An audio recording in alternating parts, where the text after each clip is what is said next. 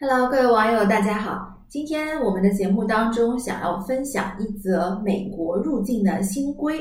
这则新规呢是在前两天发布的。它为什么很重要呢？因为这跟我们每一个想要入境美国的旅客都有关联的。在节目当中呢，我们首先会说一下这个新规的具体内容，然后呢，关于里边一些非常重要的细则和注意事项呢，我们也会展开的阐述一下。如果你是第一次收看小雪妈的频道呢，我的节目主要是分享在海外生子、赴美生子、赴加生子方面的资讯，以及美国和加拿大旅游签证的干货。你可以扫码二维码或者是微信五九八七零五九四找到小雪妈本人。好，让我们现在开始。这个赴美新规呢，具体的内容就是。所有入境美国的乘客，只要你是年满两周岁及以上呢，不论你是什么样的国籍，也不论你在美国有什么样的身份，你都需要提供 COVID-19 的一个阴性检测的结果，或者说是 COVID-19 已经康复的证明。这样一来呢，你才能够登上赴美的航班。那对于每一个中国旅客来说呢，之前我们已经知道了，要去美国呢，只必须要去到一个第三国洗白十四天。那么现在呢，在这个基础上，我们还要增加一个材料，COVID-19 的阴性检测的报告。你把这个报告给到航空公司，对方才允许你登上赴美的这个班机。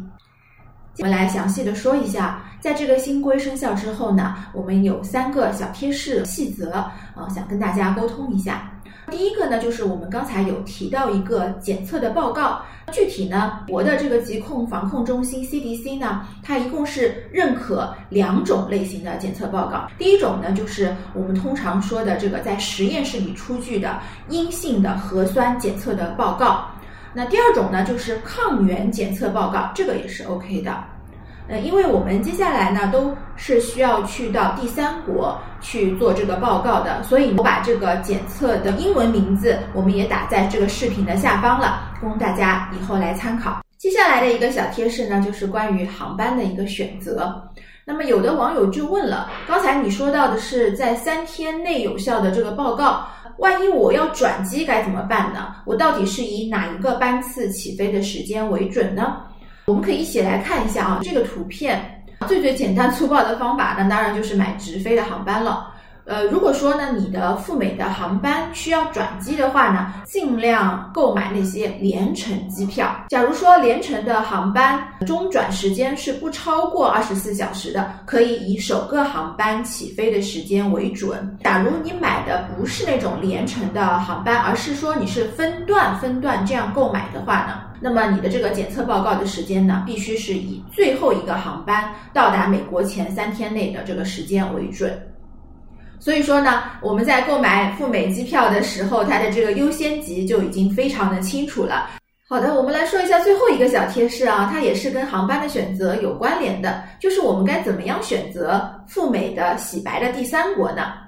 那我们还是要看一看飞美国的这个航班情况是不是有利于自己。我举个例子来说啊，假如现在呢摆在你眼前的有柬埔寨和新加坡这两个国家可以让你洗白，那么到底选哪个比较好呢？大家在出发之前啊，不妨可以登录呃网站，我们可以看到从柬埔寨飞美国啊，它的这个直航的航班次这个班次呢是零啊，一个都没有，全部都是要转机的，有的地方呢甚至是要经停两次。经停两次，那这样一来呢，就大大增加了这个航班延误的一个可能性。而且呢，你一旦延误了，后续你又要多做很多的检测，这样来说呢，风险太不可控了，很没有安全感，对不对？那如果我们来看一下新加坡啊，新加坡飞美国的话呢，它就是有三个直飞的航线。那么它的目的地呢，分别是旧金山、纽约和洛杉矶。也就是说，你从新加坡出发的话，直飞马上就可以到这个旧金山、纽约或洛杉矶了，是不是又清爽又简单了呢？检测的报告做一次就可以了。有的同学问了，我不想选择柬埔寨，我也不想去新加坡，我有其他的国家想选择，那么我该怎么样？这个是比较迅速的查询到呢？我是不是要登录所有的航空公司呢？呃，其实我们可以有这样的一个比较方便的方法啊，大家不妨可以登录谷歌，然后呢，你在搜索栏里边输入你要去的这个目的地国家，然后这个国家名，然后后面输入非美国这样的一个关键词，你去搜索呢，它第一个跳出来的结果，呃，你就在这个基础上再筛选一下直飞航班就可以了。好的，总结一下，今天呢，我们节目当中简单说了一下关于美国入境的这个新规。从一月二十六号起啊，就要实施了。那么我们分享了新规的一些细则，还有呢一些注意的事项。